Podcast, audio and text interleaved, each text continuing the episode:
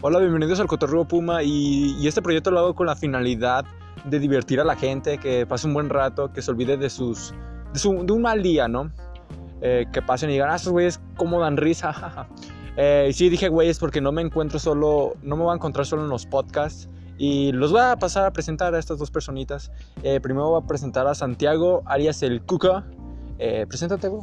Mucho gusto, pues yo soy Santiago y mucho gusto a ti que nos estás escuchando. No somos profesionales, ni mucho menos, pero ahí le llevamos para hacer, para entretener, pues. Y espero que les guste esto. Ya escucharon al joven Santiago. Y ahora pasaré con el siguiente, el Ángel. Tiene un chingo de apodos, pero pues. Pues él va a decir el que el más le gusta a Ángel. Hola, ¿qué tal mi gente? Espero que estén muy bien en esta pandemia porque realmente estamos pasando un momento muy difícil y espero que se le estén pasando bien.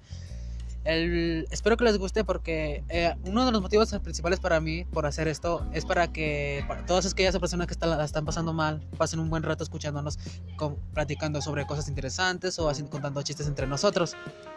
Y como me dijo mi, nuestro compañero, mi amigo Santiago, que no somos profesionales, si ven que en algún momento nos llegamos a trabar o algo, cosas así, es porque somos principiantes y esperemos esforzarnos lo más posible que podamos, lo más, lo más que podamos para que se la pasen bien ustedes. Y me gusta que me digan guns. Ya es chingón, chingón. Y por su servilleta, yo soy Jesús.